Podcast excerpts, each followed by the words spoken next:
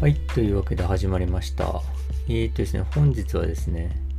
まあ、人に何かものを伝えたり教えたりすることについてですね、ちょっと考えてみたいなと思いました。というのはですね、最近あの、えー人にアドバイスをするって機会がすごく多くてですね、それはまあ、あの、企画の持ち込みっていうのを受け付けてるっていうのもあるんですけども、もう一つはですね、そのまあ自分のですね、その、まあ、テクニックみたいなものを、まあ同僚に話すっていうような機会もあったんですよね。で、また今度また別なとこでもそれをですね、お願いされて話すことになってですね。で、まあ一応それを、あの、それを話そうということでですね、まあ資料も用意したんですよね。で、どんな資料にしようかなと思いましてですね、えっ、と、考えたんですけど、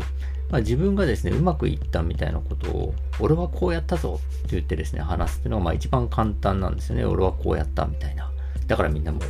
こうしてはどうだろうみたいな。こう考えてはどうだろうみたいな感じで一番簡単なんですけど、だですね、自分でも自分のやり方っていうのが俗人的だってことは分かってるんですよね。それ、俺だからそうしたってだけで、他の人同じことできんだろう。他の人は他の人のやり方あるだろうとは思ってるんですよ。まあでもですね、まあその俗人的なやり方っていうのを、えー、と自分なりに話してみるっていうのは、まあ一つそれはそれで、あの他人にも益になることあるのかもしれないんですけど、まあそれだけでもしょうがないよねっていうふうに思いまして、でですね、結局用意した資料っていうのはですね、まあ、そういう個人的なエピソードみたいな具体例を並べつつですね、ただ、その俗人的な部分っていうのを、まあ、なるべく言語化してですね、そして、その、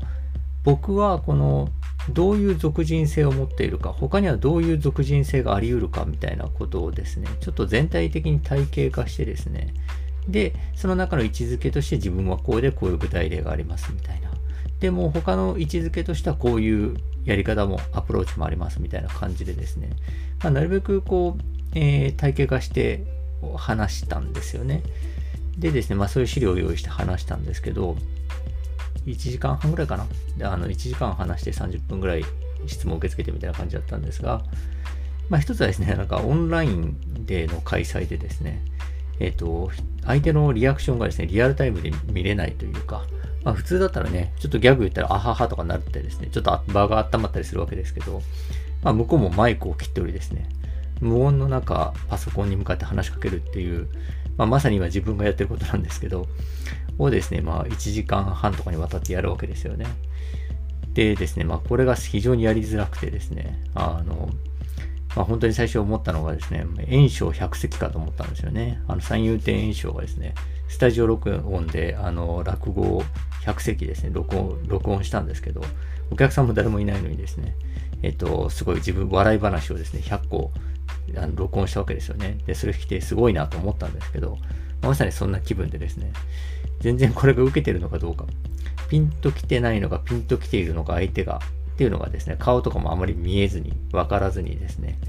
えっ、と、まあ、とりあえず用意した資料をですね、話し切ったって感じだったんですよね。まあ、そこでちょっとこう、あの、まあ、手応えがですね、ちょっとよくわかんなかったところがあるんですけど、でですね、まあ、大体30人くらい参加してたと思うんですが、えっ、とですね、まあその人たち全員に向けてですね、えっ、と、一括して同じことをまあ伝えてるわけですよね。でですね、えっ、と、僕まあこの形の時点で僕はもう、あの、そんなに効果ないとは思ってるんですよね、実は。なのでですね、えっ、と、まあ、なるべく体系化したものを、ある種、こう、なんていうんですかね、地図としてお話しして、本当は、えっ、と、そのをネタに、その後一人一人と、あの時話したあれで言うと、君はどのタイプだと思うとか、君はどういうやり方がいいと思うとか、僕はこういうやり方をしてがいいかなと思うんだけど、みたいな話をですね、個別にしていくと、まあ、効果を発揮するのかなと思ったんですよね。なので、えっと、まあ正直、あの、ほとんど地図を渡したみたいな感じでですね。だからまあ、えっと、なんでしょうね。本当はそこから一人一人と話して深めていくんだけど、その一人一人と話すっていう機会っていうのが、まあ今コロナもあってですね。まあなかなかできないと。ということでですね。まあ、あの、どうだろう。あの一回だけでそんな効果があったのかな。まあでも、参加してた人と後日話すときに、ちょっとですね、その地図みたいなのを共有してると、ちょっと話題を深めやすいのかしら。まあもっと言うと、まあ参加してた人同士がですね、えっ、と、その地図をもとに会話なんかしてたら、まあ、後々深まっていくといいな、ぐらいな感じだったんですよね。まあ、総じてですね、そんなにこう手応えはなかったわけですが。でですね、えっ、と、まあ、えー、結局ですね、僕はやっぱりその、ね、全員に対してとか多数、不特定多数に向けてですね、なんかこう教科書的な話とか、決まったメソッド、こうやるのだ、みたいなですね、話をするっていうのは、そんなにこう、効果ないとやはり思っていてですね、結局一人一人の、あの、にこう合わせてですね、話をしていく。しかもその総合的にですよね。僕はこう言いました、相手はこう言いました、なるほど、あ、そうか、つって、まあ僕なりのフィードバック、あ、その相手からのフィードバックを受け取って僕なりの言い方がまた変わるわけですよね。それを聞いて相手の相手の言い方がまた変わってみたいな感じですね。フィードバックのこう、やり、やり、あの、相互のやり取りっていうのが発生して勉強になるんだとやっぱ思うわけですよね。こちらからですね、一方的にポイッと投げてですね、えっ、と、はい、あの、役に立った情報でしたでしょでしょうかみたいなのはですね、やっぱそんなに効果ないんだろうなとはやっぱ思うわけですよね。でですね、まあ僕はそんな感じですね、今は企画持ち込みとかもですね、一人一人見てってるわけですけど、まあ以前お話ししたようにですね、まあすごい超労働集約型なんですよね。まあ一人30分とかですね、1時間とかかけてですね、まあ見たりしてですね、えっ、と、まあそれを順々に見ていくっていうのでですね、えっ、と、まあね、5人見たらマックス5時間みたいな感じですね。まあすごい労働集約型で、まあ大変だし、大変ではあるんですけど、えっ、ー、と、じゃあですね、まあ僕はこれをお金目当てでやってるわけじゃないんで、じゃあ金目当てでそれをやりたい。それでお金を稼ぎたいんだってのは、やっぱこの労働集約型ってあんまり一人でやるのはよろしくないですよね。えっ、ー、と、まあお金っていう面で言うとよろしくなくてですね。で、やっぱりその脱労働集約型にしていきたいっていうふうにやっぱこう、ベクトルはやっぱ進んでいくわけですよね。そうなるとですね、行き着く先っていうのはやっぱセミナーだったりとかですね、情報商材みたいなものになると思うんですよね。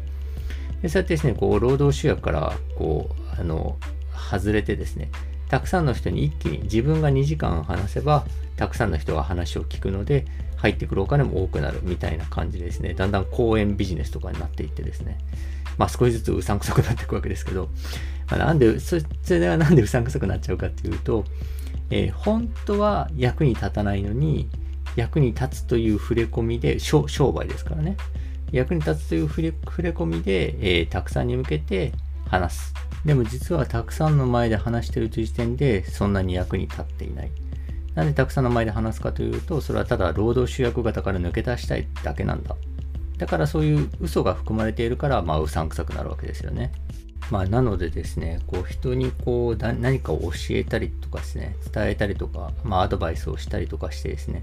お金を稼ぎたいという人はですね、どんどんこの話す内容が一般化していって抽象化されていくんですよね。でそうなるとさすがにちょっと、あの、なんだろう、えっ、ー、と、話がぼんやりとしすぎちゃうなというので、俺はこうしたよっていう具体性を織り交ぜていくと。